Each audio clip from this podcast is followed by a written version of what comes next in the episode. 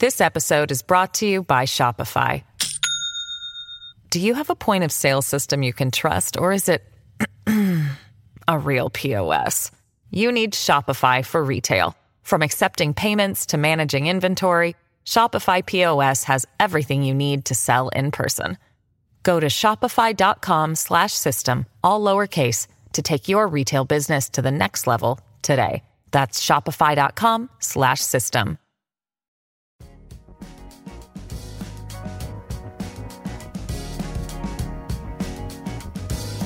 Al día con Tribunito por la mañana. A continuación, la actualidad informativa nacional e internacional este viernes 14 de julio de 2023. En el puesto de vacunación ubicado en el campo de Parada Marte, en Comayagüela, se ha visto que los capitalinos han retomado la vacunación contra la COVID-19 y muchos llegan en busca de la vacuna bivalente y otros para completar el esquema primario. Las estadísticas de las últimas tres semanas han reflejado un incremento de los contagios y la Secretaría de Salud ha confirmado que la mayoría de los fallecidos por la COVID-19 en este año no tenían las vacunas contra el virus. El coordinador de Vigilancia Epidemiológica de Enfermedades Crónicas, Aarón Bueso, advirtió que la vacunación es la única forma de prevenir las complicaciones y muertes por la pandemia de la COVID-19. Este es el reporte de noticias de Tribunito por la mañana. Las requisas carcelarias ejecutadas por elementos de la Policía Militar del Orden Público en la denominada Operación Fe y Esperanza han dejado al descubierto que decenas de reclusos estaban mejor armados que muchos batallones. Privados de libertad, contaban hasta con unos lápices pistolas, novedosos artefactos de guerra que usaban para enfrentarse y eliminar a rivales durante las reyertas carcelarias, como en la cárcel de Ilama Santa Bárbara, conocida como el Pozo 1. Desde el 25 de junio pasado, por mandato del Poder Ejecutivo, agentes de la Policía Militar han intervenido de manera simultánea los 25 centros penitenciarios con la misión de desarmar a los reclusos y retomar la gobernanza. Más noticias con Tribunito por la mañana. El Congreso Nacional, por unanimidad de votos de los diputados presentes, derogó en la noche del pasado miércoles dos decretos de impunidad los que durante su vigencia permitieron liberar y exculpar a más de 400 lavadores de activos.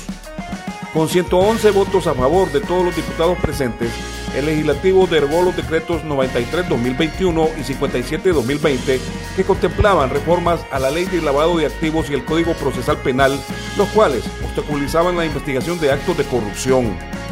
El Grupo de Acción Financiera Internacional estaba a punto de bloquearle la operatividad de las tarjetas de crédito y débito al sistema financiero nacional por razón de los decretos que fueron derogados por el Congreso Nacional, se informó en el Palacio Legislativo. Más noticias con Tribunito por la mañana. Dos mujeres y un hombre fueron ultimados a balazos y desmembrados en la ciudad de Choloma Cortés, que permanece intervenida por la Policía Nacional debido a los altos índices de criminalidad. Dos de las víctimas fueron identificadas por parientes como Cristi Abigail Martínez Castellano de 16 años y su amigo Ángel Daniel Martínez de 17. La tercera persona, una mujer, el jueves seguía como desconocida. El parte policial sobre el triple crimen indica que los cuerpos de las tres personas fueron encontrados en las riberas del río Choloma. Más noticias con por la mañana. This episode is brought to you by Shopify. Do you have a point of sale system you can trust, or is it a real POS? You need Shopify for retail. From accepting payments to managing inventory, Shopify POS has everything you need to sell in person. Go to shopify.com slash system, all lowercase, to take your retail business to the next level today. That's shopify.com slash system. Desde que nació, la niña Débora Esther Ruiz Díaz, de 11 años, lucha contra la epidermolosis bullosa, o piel de cristal o piel de mariposa, una extraña enfermedad que, lejos de robarle su alegría y ganas de vivir, la ha convertido en una valiente guerrera y ayer, llena de entusiasmo, celebró su cumpleaños junto a su familia y amigos. La niña, sus padres y cinco hermanitos viven en el municipio de Tocoa, en el departamento norteño de Colón, donde su papá, Moisés Ruiz, de 39 años, se dedica al corte de palma africana para generar ingresos que le permitan darle a sus hijos educación, salud, alimentación y lo que esté al alcance de su bolsillo. Soy jornalero, con eso trato de cubrir las necesidades de mi hogar y que mis hijos puedan tener lo necesario. Débora es nuestra segunda hija. Desde sus dos días de nacida nos dimos cuenta de que ella padecía esta enfermedad, relató Ruiz. Los hondureños de buen corazón que deseen colaborar con la familia de la niña Débora Esther Ruiz Díaz para que pueda continuar comprando su tratamiento médico, pueden hacer sus depósitos en la cuenta del Banco Atlántida número 000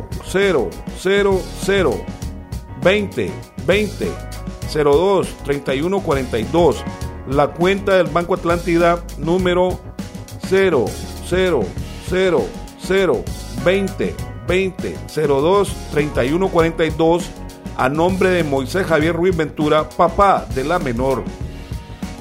En las noticias internacionales, desde Ciudad de Guatemala se informa.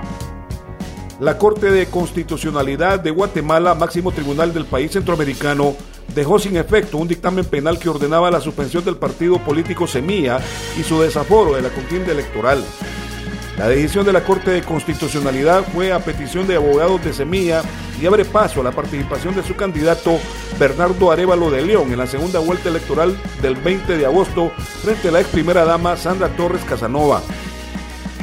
La medida de la Corte deja sin efecto una orden penal divulgada el miércoles por el Ministerio Público para suspender a Semilla en una acción catalogada por diversos sectores como un golpe electoral. Torres Casanova ganó los comicios del 25 de junio con la agrupación conservadora Unidad Nacional de la Esperanza, mientras que Arevalo de León obtuvo un sorpresivo segundo lugar con el Partido Socialdemócrata Movimiento Semilla. Informaciones deportivas.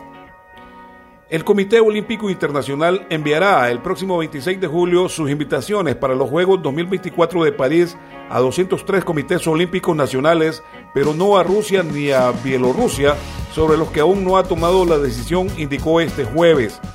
Aunque la instancia de Lausana insiste desde marzo en que decidirá a su debido tiempo sobre la delicada cuestión de la presencia bajo bandera neutral de deportistas rusos y bielorrusos en París, el suspenso permanecía respecto a las invitaciones oficiales tradicionalmente dirigidas a los comités olímpicos nacionales un año antes de la ceremonia inaugural.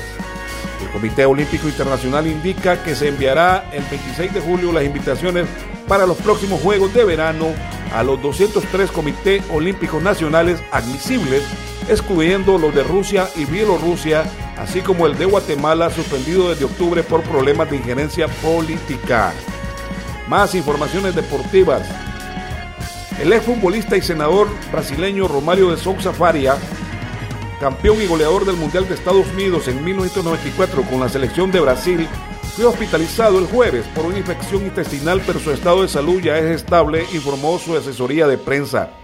El ex atacante de clubes como los españoles Barcelona y Valencia el holandés PSV Eindhoven y los brasileños Flamingo y Vasco da Gama fue ingresado la noche del jueves en el hospital Barra de Or de Río de Janeiro, tras quejarse de malestar y dolores, y fue diagnosticado con infección intestinal.